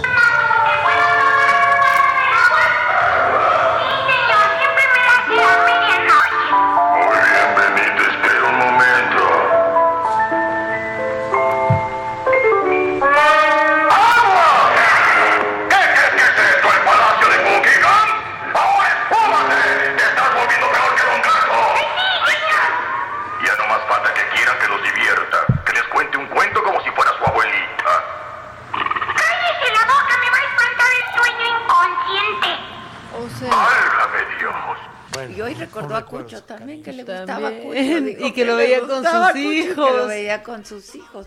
Pues sí, a mí también. Ya, presidente, la neta, para que no diga, nosotros no nos enojamos, nos encantó. No, yo no, de hecho, contrario. yo propongo como ver los capítulos de, de Don Gato y su pandilla en la mañanera y que ya solo sean 10 minutos de Oye, mañanera. ¿y sí sabes que son bien pocos? Son poquititos, son como 11, creo, así. Algo poquititos. así. ¿Dónde están ahorita? ¿Quién los, quién- qué- alguna Yo los tenía en plataforma? DVD, pero no sé si estén en alguna plataforma. Es increíble porque yo lo vi como 20 años. Era Y cuando me enteré que solo eran poquititos capítulos, dije, no puede ser. Cada día no dejaba de sorprenderme, la verdad. A mí sí me gustaba mucho. 30 nomás, ¿no? 30. 30, ve. Karen Nautz, tenemos un nuevo miembro. Se- ¿Ves? Le mandé beso al esposo Alex y ya tenemos. se hizo ya miembro. hizo miembre. Rindió frutos el, Este, el beso. eh, que dónde pueden votar en el Twitter de Adela Micha, ahí pueden votar. Síganme en mis redes, Adela Micha, en Instagram también, ahí pueden ver y escuchar mis antifrases y en TikTok, ¿no? Y en el TikTok es igual, Adela Micha. Adela-Micha. Ustedes y los guiones me tienen hasta el... ¿Para qué es eso? De certificado, de verificación. La palomita.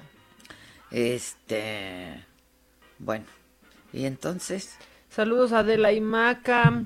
Quisiera poder saber cómo puedo tener una foto de las bellezas que transmiten. Ah, pues, pues, pues, o sea, una foto así con nosotros y contigo, pues ahorita está difícil porque no andamos saliendo. pues sí, ¿No? ¿qué más? Eh, son lo máximo, me hacen reír. Prefiero mil ver a Benito Bodoque. Pues sí, que a los otros bodoques. yo también, o sea, los otros bodoques, de las todos, ¿eh? Están todos bien bodoques. Yo no sé si ustedes vieron hoy al canciller, lo vi un poco pasadito de peso. ¿no? Bodocón. ¿Verdad que sí? ¿Qué pasa? Sí. Y lo vi un poco, estaba hoy muy duro el canciller. Eso sí calienta. Poniendo los puntos sobre las Sí. sillas de no me vengan. ¿Y cuándo ¿no? regresa la saga? Pues cuando regrese la vida. Cuando regrese la vida, regresa Sí. la saga. Este, La mañanera ya se parece al programa que tenía Carmen Salinas, donde ponían bichos raros entre el... pu- Se acu- Era un clásico, hasta en las mejores familias, y tenía ya su jurado, que eran así, pero unos personajazos. Así A ver, es, la gente está preguntando mucho que cómo se inscriben y se hacen miembros de la saga. Bueno, pues lo único que necesitas es un correo de Gmail, este, pues una tarjetita, ¿no? Ni muchas ganas, cuesta 48 pesos, 49 pesos, perdón, al mes, hacerte miembro de la saga y obtienes muchos beneficios. Y, ¡Qué entre ellos, pues que somos una, una banda de amigos. Este, y que quieren el WhatsApp. Lo- Échenlo. Lo pones, el WhatsApp del programa y el WhatsApp de Saga. Quieren todo, quieren todo. Pónganlo. Y ya sonó la chicharra, entonces vamos a hacer una pausa aquí en la radio, pero volvemos con mucho más.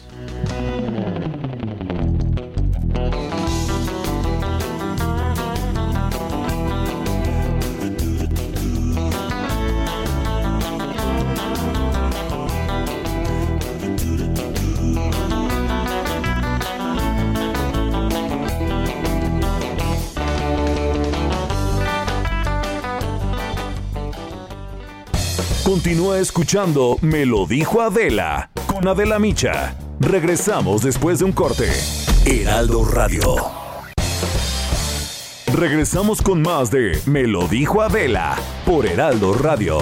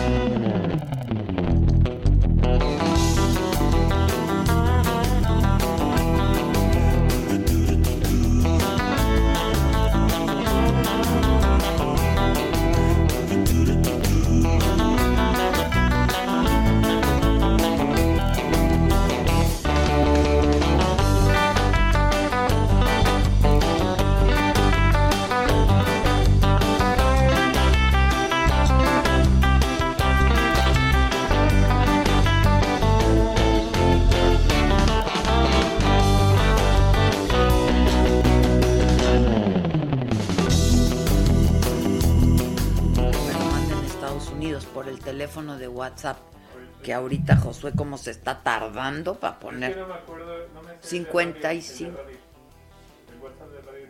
No, Ah, pero lo sube el de Saga. Tenemos el ID, podemos mandar. Que si eres lesbi, preguntan. Ay, no, ¿qué dices, po?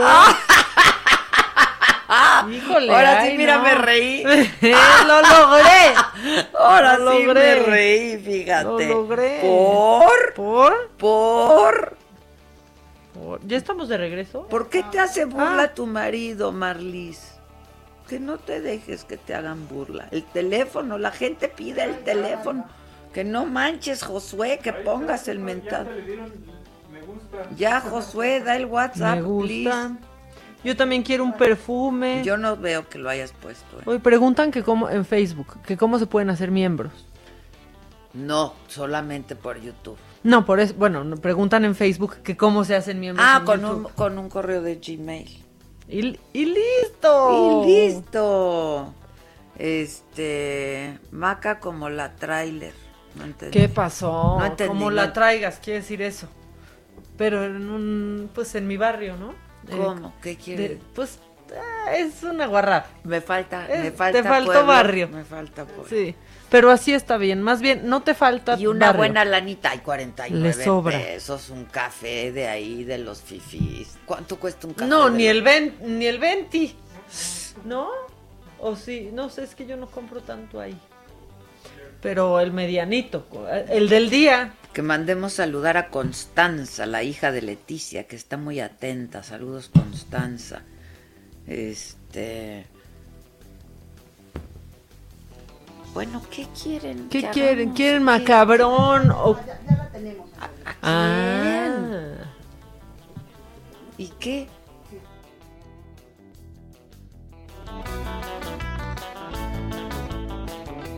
¿Ya la oyes o qué? No, no la oigo, pero ya dijo. Y ella ya, ya nos oye a nosotras. Ah, ya estamos de regreso a la... Hola, Angelique, ¿cómo estás? Hola. Bien, ¿ustedes? Bien también, afortunadamente, que sea un buen año. Ya yo te veo muy activa en Tik- no sigo TikTok, pero luego te veo en en Instagram con tus TikToks. Pues sí, hay que distraerse con algo y de pronto reírse y pues sin duda eso nos hace reír. Y a ustedes. No, y lo también. hacen muy bien y mándale muchos besos a Sebastián que lo amo también. Muchas gracias, Adela. Y es gracias. un guapo, es un guapo. Un bizcocho. Sí, es un bizcochazo, la Sí. verdad, es un bizcochazo. sí. Oye, que ya va a terminar tu telenovela. El domingo eh, eh, termina a las nueve, dos horas de especial. Ándale. ¿Y de verdad es cierto que no sabes cómo termina? Es cierto, porque grabamos cuatro posibles finales que podrían ir saliendo uno después del otro y tal vez marque como un paso del tiempo. Pero hay un final que a mí me preocupa, que yo espero que, que Giselle tome conciencia de que no hay que sacar eso. No, no, por favor, porque es muy triste, muy fuerte y pues eh, eso es lo que me tiene así como eh, espectadora sabiendo que eh, todo puede pasar, además de que Giselle y Leonardo así son como equipo, pero me emociona porque sí estoy como espectadora tratando de, adivinar el desenlace porque no sabemos exactamente qué va a salir. ¿Cuántos dices que grabaron? 92 capítulos. No, ¿cuántos, Cuatro cuántos fina- finales. ¿Cuatro Ah, finales cuatro distintos? Ya, ya no queremos un- otro final triste. Sí, no, ya. Por Exacto, yo tampoco quiero un final triste y, y por eso digo, espero que el amor triunfe y espero que, que tengan un desenlace y fueron felices para siempre. Sí, eso que pa- para eso son las telenovelas, Angelica. No estamos ¿no? para tristezas.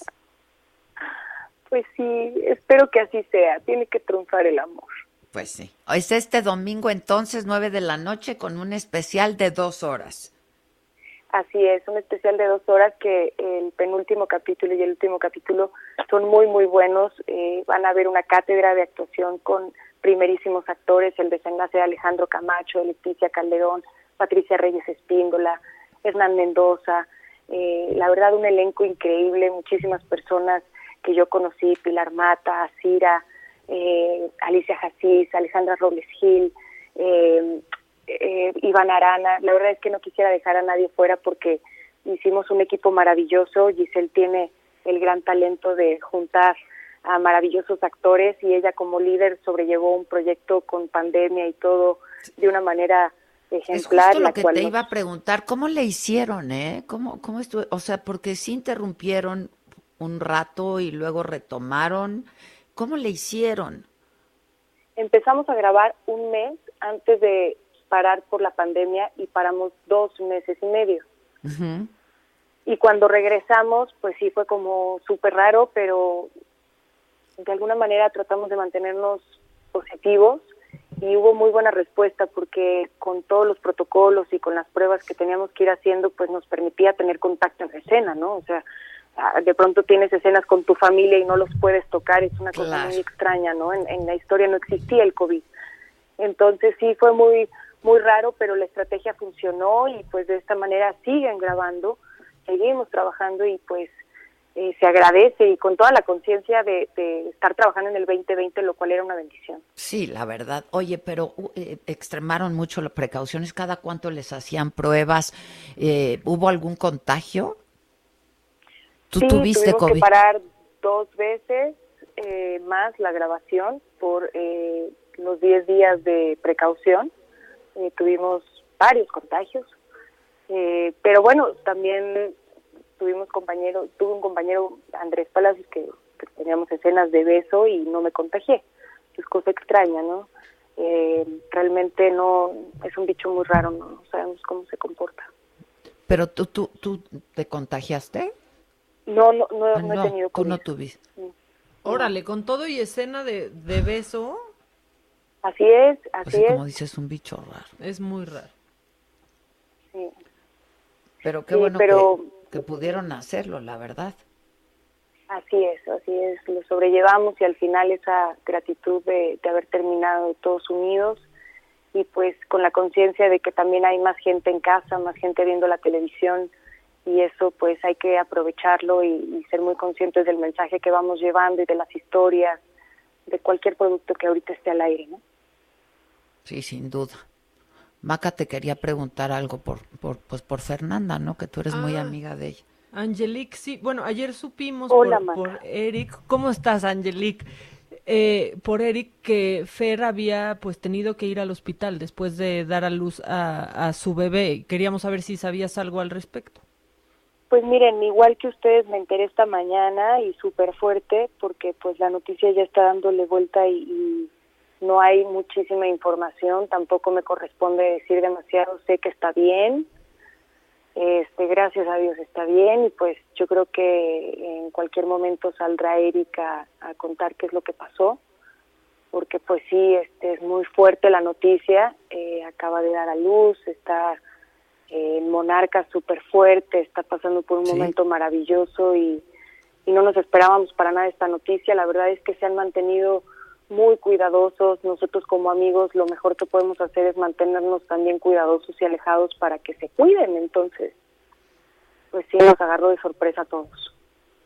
Pues sí.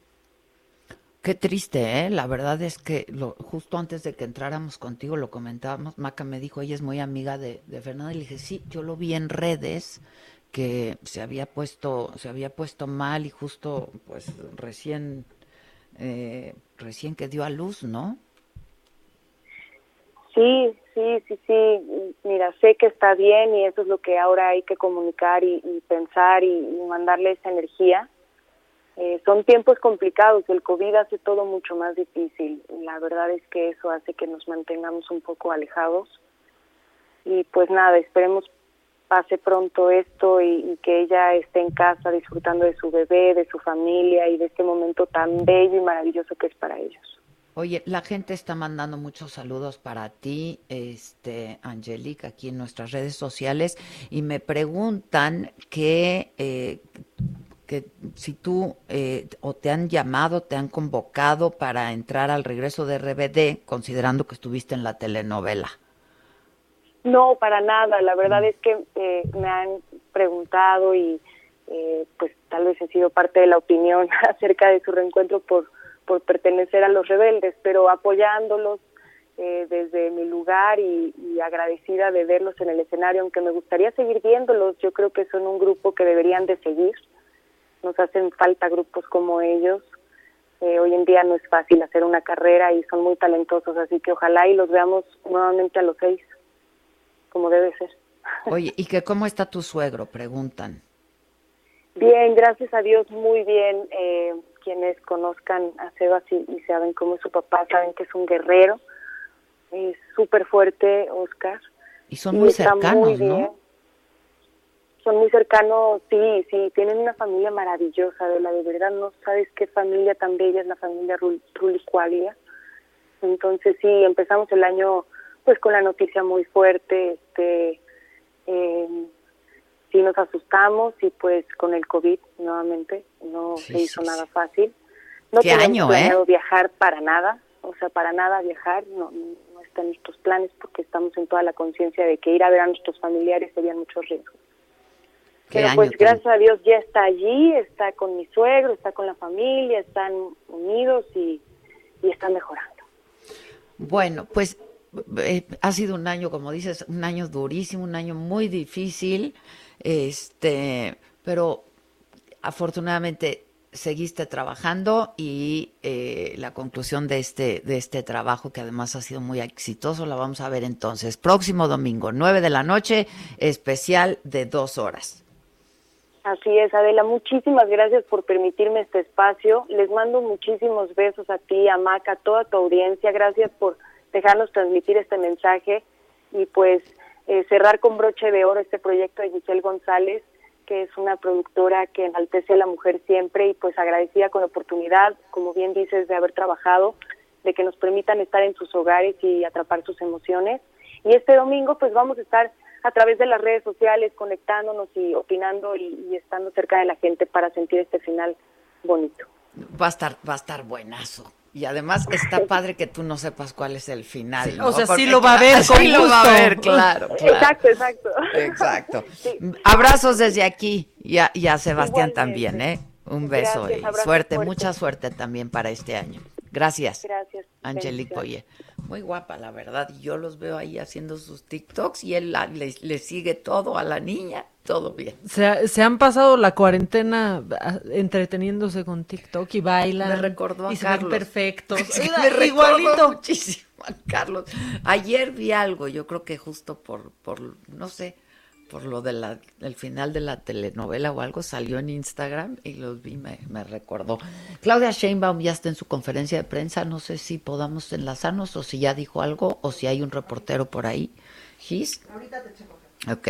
Este, ¿Tienes llamadas del público? Porque Muchas. luego no los pelas y se enojan. Sí, yo sé. Y Que está muy que- buena la serie de Monarca. Sí está buena. Y, que- y Fernanda Castillo, la verdad es que todo lo bien que me cae, viéndola, se porta como una perruchilla. Ah, mira. Muy bien, la Oye, verdad, ¿sabes muy qué empecé padre. a ver ayer? ¿Qué? La de Lupin. Ah, Que, que ¿está yo creo que es Lup- o sea, Lupin Lupin, o Lupin, Lupin. Lupin, ¿Es francesa? Porque es francesa, Ah, entonces yo, Lupin. yo creo que es Lupin. Yo pensé que era el Lupín en el rancho. Yo el pensé, Lupín. por eso pensé que hasta era mexicana o así, y me salió, porque estaba yo viendo... El Lupín y todos pensando en Bronco aquí en México, la neta. ¿De qué Pues se yo ayer que hablaban ustedes de Lupin, porque pasaste de, de ¿cuál estabas viendo?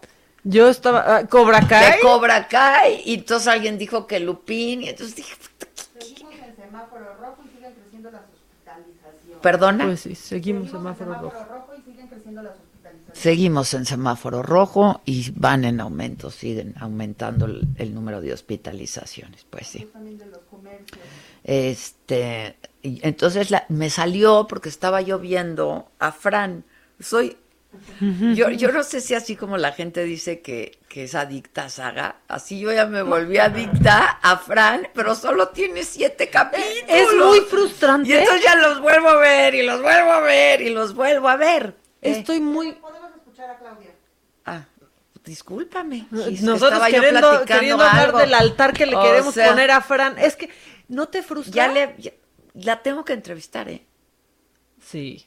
Sí, ¿qué? ¿Qué, Porque ¿en ¿qué dónde? estás haciendo al respecto? ¿En dónde se le consume a Fran Lebowitz? Eso es lo que es muy frustrante, porque yo la empecé a buscar por todos lados. Ya, un que- libro, pues sí. Susan dijo que ya se pero ocupó. que su Twitter. Entonces no tuitea, pero Ah, desde no, nunca. no, ella no sabe ni lo que es el Twitter. ¿Cómo ni- se consume?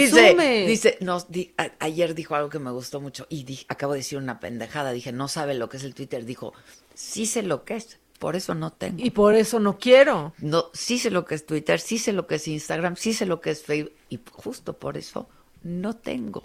La amo. Sí, yo me La quedé amo. callada cuando escuché eso. Y cuando habla de que por qué fuma, y es una maravilla. Que, yo decía, no sé si soy ella o soy la que lo entrevista o soy las soy dos o en qué parte quiero estar, ¿no? Quisiera estar ahí. No, un conversatorio con ella, me muero porque haya uno. No, no, como no, ese no, que sale ahí. Yo tengo que entrevistar. Ah, pues ese es mi pro, ese es lo que yo he querido hacer toda mi vida.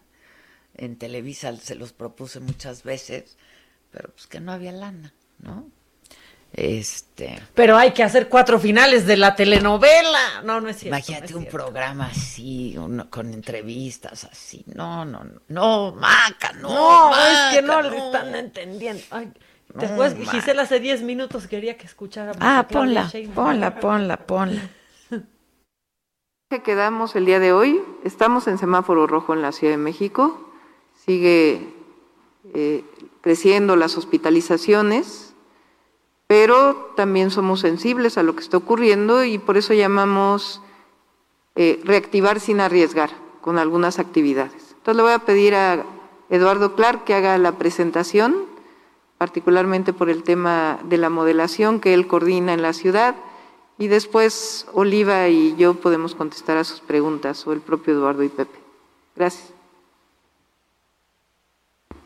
Gracias, jefe de gobierno. Eh, hola a todos. Siguiente, por favor. Siguiente.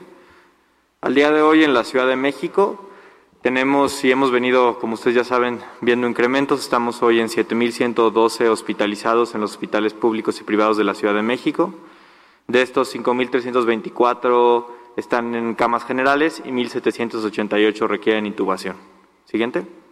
Este mismo número para la zona metropolitana del Valle de México son 9.677 personas, de las cuales 7.376 en camas generales y 2.301 en camas con ventilador. Siguiente. Para la Ciudad de México, y como ustedes ya han visto esta semana y la pasada, hemos estado en un programa bastante agresivo de... rojo, aumenta el número de hospitalizaciones y parte de lo que hemos visto también, no sé si lo comentamos ayer al aire o fuera del aire, ya, ya no sé si fue contigo. Este, Espero que sí. Hoy me dice, no, es que hoy me dice Gis, ya recibí tu tweet y le dije, ¿cuál? ¿De qué me hablas? O sea, lo mandaste en la En la madrugada. madrugada se lo mandé, pues es que ya no sé luego a quién le mando qué y con quién hablo qué, de que el asunto no es que no haya camas, ¿no? Porque Ah, lo hablamos tú y yo también por ese reportaje. Ah, lo, lo hablamos lo- y lo, compartimos o lo hablamos en privado. No, en privado En privado. Un reportaje que sacó Ciro o en un no sé. Sí, también Ciro. Ciro. Sí, porque yo es el único que veo. Pero este dijo que saca el reportaje y dice, sí hay camas. O sea, ahí están las camas. Lo que no hay es personal para atender. Entonces, pues esta medición que hacen, porque siguen habiendo disponibilidad de camas, pues no, no es, no es real, ¿no? Porque llegaron a hacer un, reportaje a un hospital y dicen, sí, sí, ahí están las camas, nada más que no hay personal. Entonces, pues no No podemos, los dar podemos atención, recibir. no los podemos recibir, pues no hay Por eso, aunque vean que la capacidad de ese hospital está al 56%, no los pueden recibir. Exactamente. Están las camas, Están pero al no están los 56%, sí, pues están las camas, pero no hay personal. Este, dice Adela Plis, un saludo a mi esposo, dice Rosario Flores, le encanta escucharlas, el teléfono de WhatsApp de la saga, porfa. Eh, por favor, vuélvelo a poner. ¿Que qué le pasó a Fernanda Castillo? Pues, no sé, yo supe, lo vi ayer en Twitter o no sé en dónde. Que, bueno, lo que nos dijo ahorita Angelique es que está, que está bien, pero sí está hospitalizada. Exacto. Dice María Eugenia, para hacerse miembro en el símbolo de signo de pesos, te lleva de la mano a unirse. Sí, cuesta 49 pesos. Eh, me encanta este programa, saludos desde Chihuahua. Eh, que está muy buena la serie, esa que les digo de Lupin. Eh, la verdad es que la empecé a ver porque me salió, ya ves que cuando acaba algo y te sale, y me, me quedé dormida un ratito, porque dormito, entonces me quedé dormida un rato y luego ya cuando desperté ya se había acabado la pila y así. Este, porque no la estaba viendo en la tele, En aunque te enojes conmigo. La Si estaba ya tienes aquí. tele nueva, o sea, ya no la tienes que dejar calentando para que jale. La que Ya compré en Liverpool. eh, Ya estrena. La que compré en Liverpool. Oigan, que bueno, gimnasios al aire libre a partir de lunes estarán permitido y lo mismo clases deportivas al exterior. Fíjate que ahora que estábamos en La Paz veíamos que montan este tipo como de gimnasios que hay en muchas partes, ¿no? En, todo- en toda la República. Y ahí sí la gente estaba haciendo un poco de ejercicio con cubrebocas incluso. ¿eh? Claro. Con cubrebocas. Bueno, eso será Bueno, que si permitido tienes también. llamadas porque ¿Qué tal que dice? Mándenle saludos al chuletón, el chuletón. El chuletón, chuletón. es Lozano. Me puso, Ándale, Lozano, saludos al chuletón. chuletón. Eh, aquí están, que me ponen Maca y los audios. Aquí hay, aquí hay. Adela y Maca, muy buenos días. Dante. Adela, Claro. yo también quiero que me mandes un beso. Besos, Dante. número uno, Dante, como Dante. siempre. Y de la foto me voy a esperar para que estemos en verde, para que nos podamos tomar la foto los tres. Adoro a Dante. Saludos. Adoro a A Dante. mí también, porque aparte habla bien. Habla bien padre. bien- Súbanle, hay lugares. Ah, sí. Oye, eh, que cerraron el malecón en eh, La Paz. ¿La Paz? Que está tan bonito el malecón. Están en semáforo rojo. No es que están en semáforo rojo, tan Ay. bonito que está el malecón. Oye, este que tienen síndrome de abstinencia por la saga. Pues hay como ¿cuántos capítulos? 500, pues véanlos. Fácil, hay 500, ¿no? Fácil. Sí. Hay maratones, hay pos- o sea, hay programa especial de cierre de temporada. Hay Eso es lo que tienen que hacer, muchachos. Y reír, reír y reír. No como yo hoy. Bueno, le están echando muchas porras a Lupin. A Lupin, hay que, Que verlo. está increíble y que el es protagonista guapo, ¿eh? es inseparable de De Niro. Ah, y es un guapo, por cierto. Chicas, les mando muchos saludos de aquí, desde La Paz. Las quiero mucho. ¿Es Estela? Yo creo que sí me voy a hacer la prueba, no voy a hacer que tenga COVID. Ay, bueno, no, les mando besos, cuídense, las extrañamos mucho en La Paz, ¿eh? A ver cuándo regresan para que tome solecito, Adela. Besos. Ay, qué linda, Estela. háganse Oye, yo creo que nosotros nos deberíamos de hacer la prueba también. Ya. ¿No? Otra, Porque regresa. ¿te la hiciste Yo me la hice el lunes para poder ir a Puebla. Pues este fin de semana hacerlo. Pero deberíamos de hacerla porque ya regresamos de La Paz. Y porque yo tengo La un dolor P. constante de cabeza. ¿no? y, y de espalda y se va achacando. Ah, o sea, a la cama. A la cama. Oigan, cada quien duerme en su cama. Sí, ¿eh? a la- todas las Este, era un problema de las camas en general. Yo sí, dice Juan Carlos Adela, ¿crees que sea buena idea paralizar el país por una semana? Por tres semanas, paralizar el mundo. Y sen sándwiches. Y sen Sen sándwiches. sándwiches. Que Andrés Manuel López Obrador hable con Bimbo, se pongan de acuerdo con Food, nos manden sándwich. ¿Cuántos viven en tu casa? ¿Tres? Les mando tres sándwiches. Y que se paralice el mundo. Tengan un buen fin de semana. Los quiero mucho. Bye.